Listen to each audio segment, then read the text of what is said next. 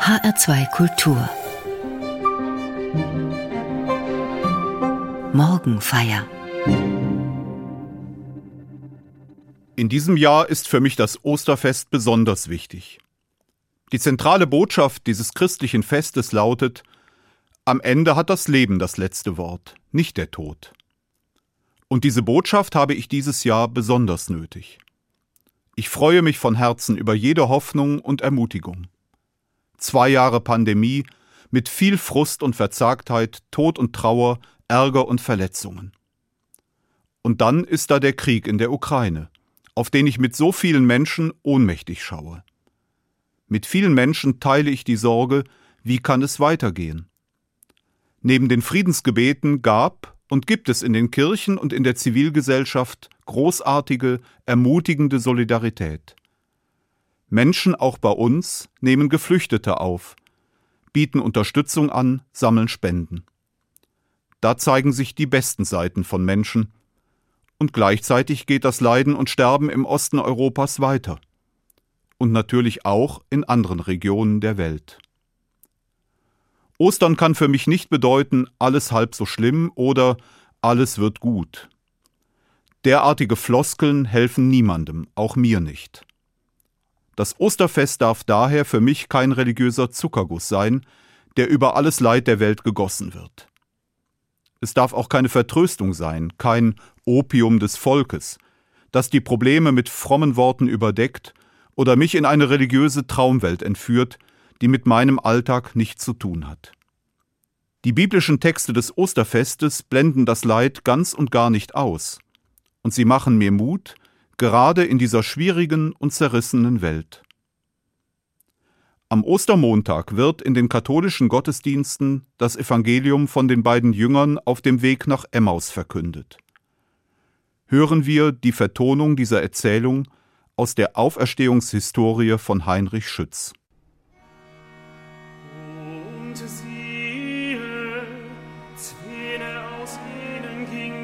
Gingen an demselbigen Tage in einen Flecken, der war von Jerusalem sechzig Feldweges weit. Dessen Name heißt Emmaus. Sie redeten miteinander von allen diesen Geschichten. Und es geschah, da sie so redeten und befragten sich miteinander, nahet Jesus zu ihnen und wandelte mit ihnen. Aber ihre Augen wurden gehalten, dass sie ihn nicht erkannten, denn in einer anderen Gestalt erschien er ihnen, er sprach aber zu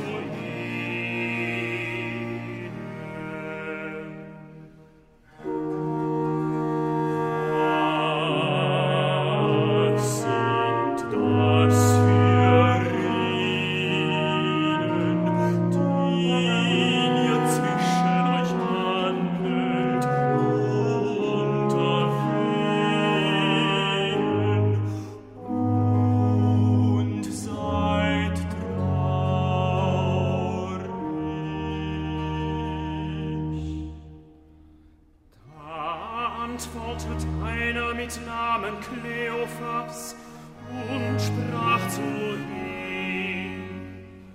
Bist du allein, bist du allein, bist du allein unter den Fremdlingen vor Jerusalem, die nicht wissen, was in diesen Tagen da innen geschehen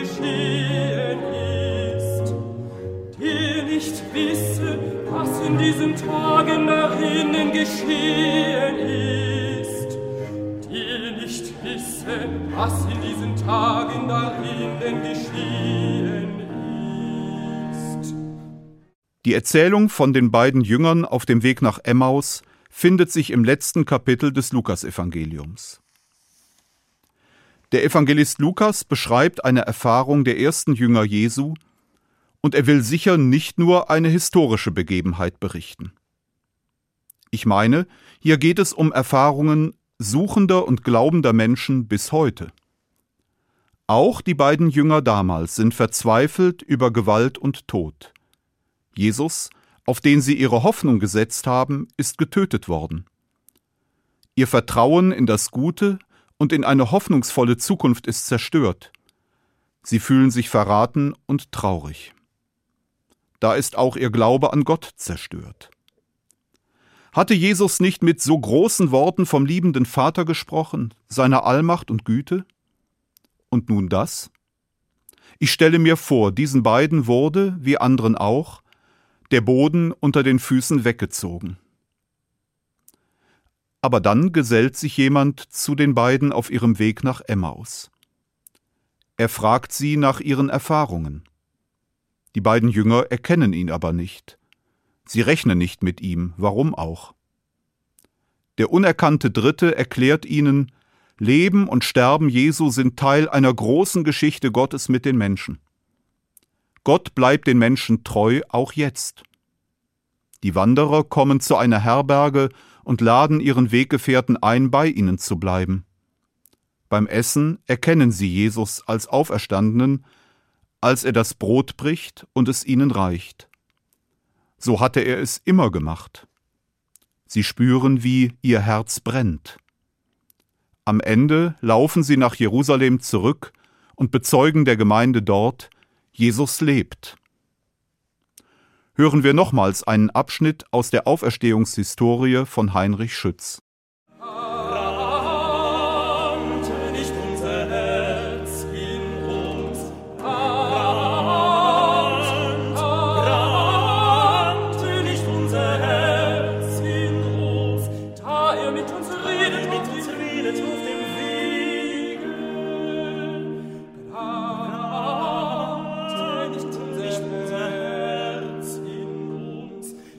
Da er mit uns redet auf dem Wege,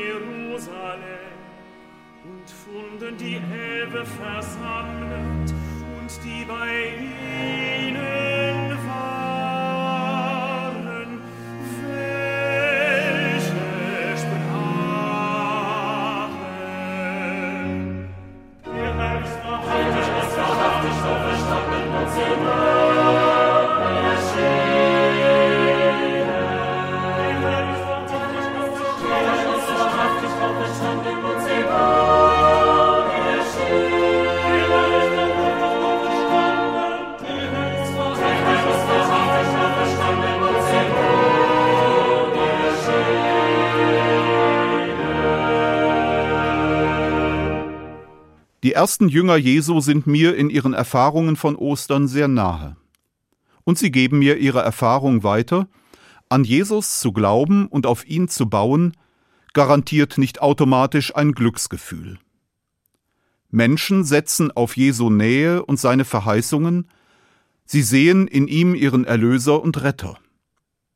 Und dennoch kommen Zweifel und Fragen, für die sie keine einfachen Lösungen haben. Leid und Unglück bleiben auch den Glaubenden nicht erspart. Auch Jesus selbst hat solche Erfahrungen gemacht, dieser Sohn Gottes, an den Christinnen und Christen glauben. Auch in seiner Nachfolge ist für mich nicht einfach alles gut. An manchen Tagen fühle ich mich Jesus sehr nahe, ich spüre seine Nähe, ich bin begeistert in seiner Nachfolge. An anderen Tagen ist er nicht zu spüren. In meinem Umfeld erlebe ich Krankheit und Tod. Ich sehe, wie die Welt ist. Derzeit überwiegt das Dunkel, so ist meine Wahrnehmung. Und ich habe keine einfache Antwort auf die Frage, warum ist das alles so? Keine Antwort auf die Frage, warum gibt es Kreuz und Leid? Manchmal bestimmen den Glaubensalltag nur die Routinen, nicht das gute Gefühl.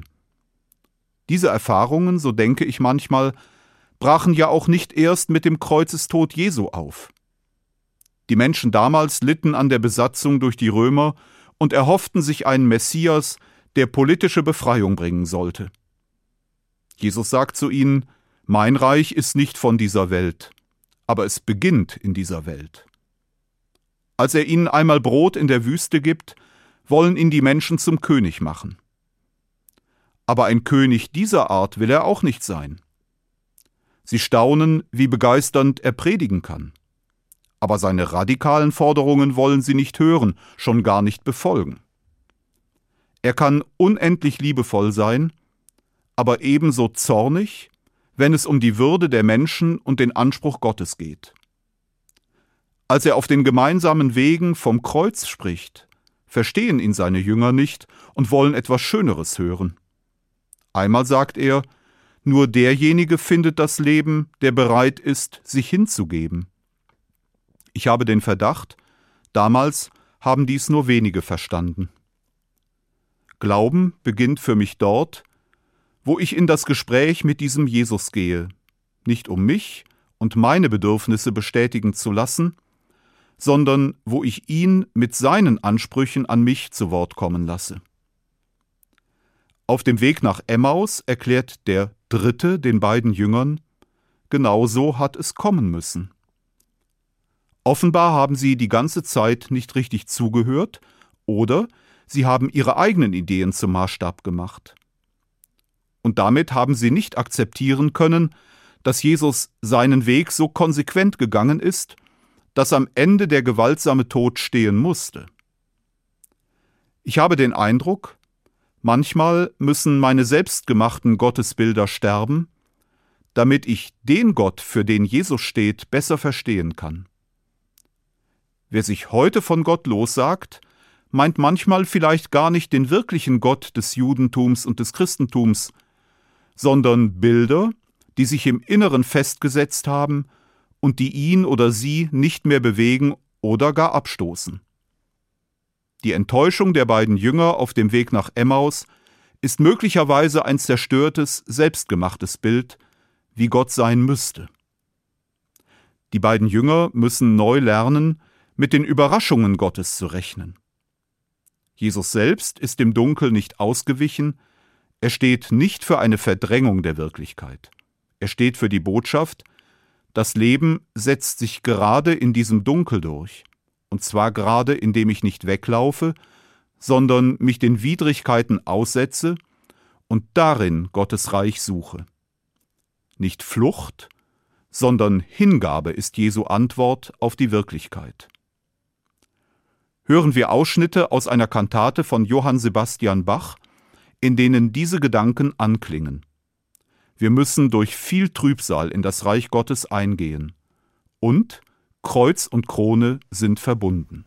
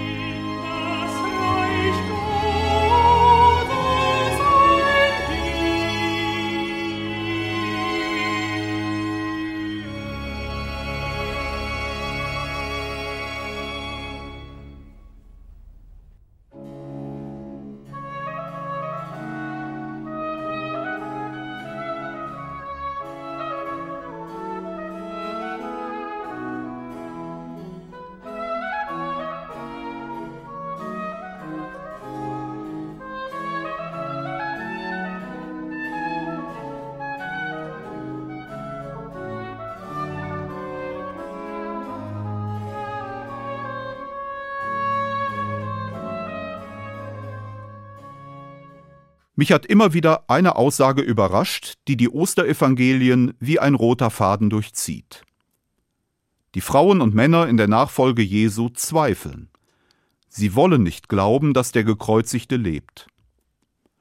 Man könnte ja umgekehrt meinen, sie glauben sofort fest an die Auferstehung, weil sie verzweifelt wünschen, der Kreuzestod kann nicht wahr sein. die gute Sache Jesu muss weitergehen. Aber so ist es nicht.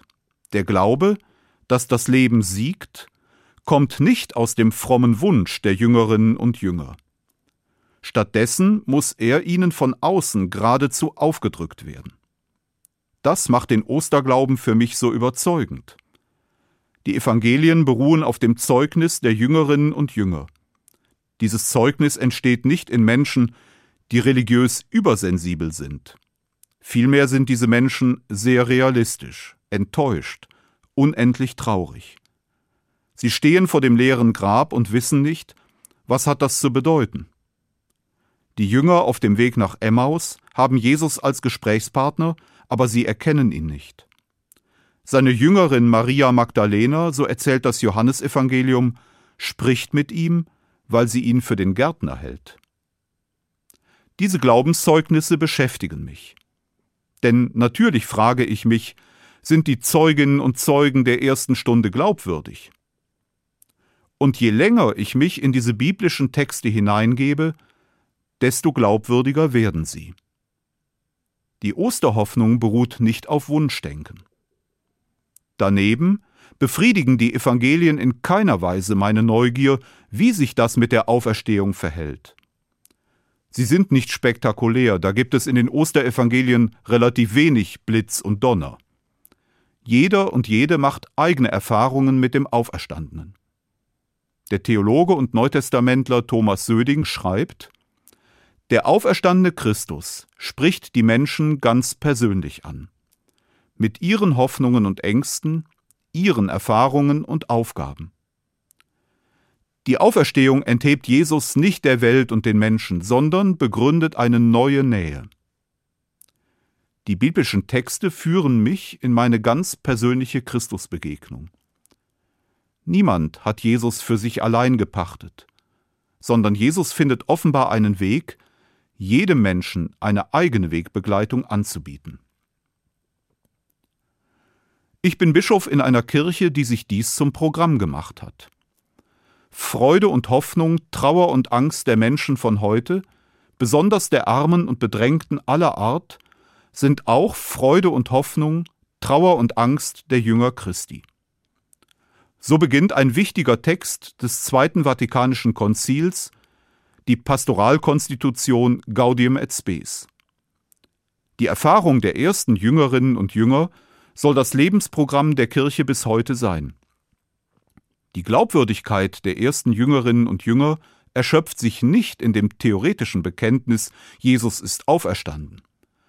Ihr Bekenntnis wird glaubwürdig, weil sie beginnen, in Tat und Wort die Liebe und die Hoffnung weiterzugeben, die ihnen geschenkt worden ist. Viele Menschen haben die Kirche so nicht erlebt und erleben sie so nicht. Aber ich schaue in die aktuellen Notsituationen dieser Welt. In der Ukraine sind kirchliche Hilfsorganisationen mit diesem Programm unterwegs. Caritas International und das Hilfswerk Renovabis zum Beispiel. Viele Menschen überall in Europa und auf der ganzen Welt helfen aus christlicher Überzeugung, geben aus echter Nächstenliebe Geflüchteten Obdach und Zukunft und setzen sich ein für Frieden und Demokratie.